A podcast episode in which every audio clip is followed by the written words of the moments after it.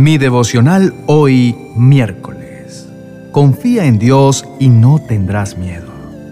En el libro de Salmos capítulo 56 versos 3 y 4 dice, Cuando siento miedo pongo en ti mi confianza. Confío en Dios y alabo su palabra. Confío en Dios y no siento miedo. ¿Qué puede hacerme un simple mortal? Te invito a reflexionar en esto. Hay tantas cosas en la vida que nos atemorizan. Hay tantos inconvenientes que nos roban el gozo. Hay tantas circunstancias que nos quitan el sueño. Hay tantos problemas que nos encierran y nos vuelven la vida un desastre. Y hay tantas situaciones que parecieran no tener solución. Una familia disuelta, un amigo que falleció, una enfermedad que no tiene cura, una empresa que quebró y en fin, hay tantas otras cosas.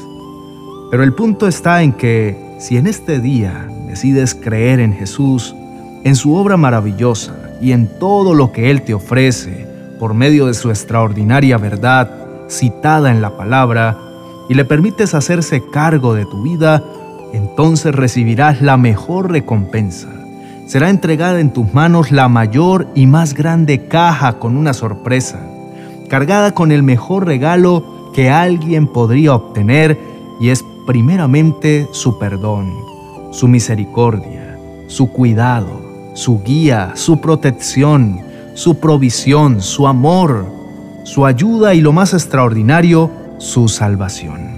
¿Podrías negarte algo así?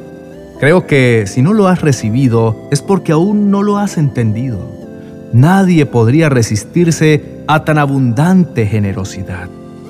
Entonces, sí está en tus manos el tomar una decisión acertada de lo que quieres para tu vida, y es confiar en Dios, poner tu esperanza en sus promesas, dejar a un lado el miedo para así tener una vida llena de la grandeza, del poder, la gracia y el favor de Dios.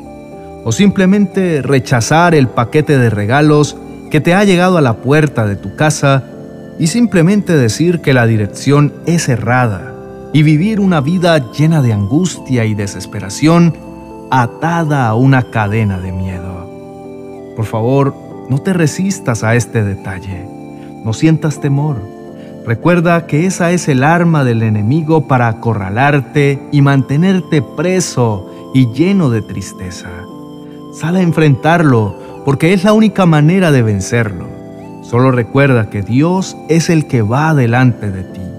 Por lo tanto, no estás solo y tu victoria ya está asegurada. Oremos. Amado Señor que estás en los cielos, hoy me acerco a ti Necesito dejar a un lado todo el temor y empezar a creer en cada una de tus promesas porque ellas son verdaderas y por lo tanto las pongo como un escudo en mi vida para que me protejan contra todos los dardos que el enemigo ha querido poner en mi mente. Hoy levanto mis manos y declaro que confío en ti, que mi fe y mi esperanza quedarán guardadas en tus poderosas manos, porque estoy seguro que tú harás cosas grandes y maravillosas en mi vida. En el nombre de Jesús, amén y amén.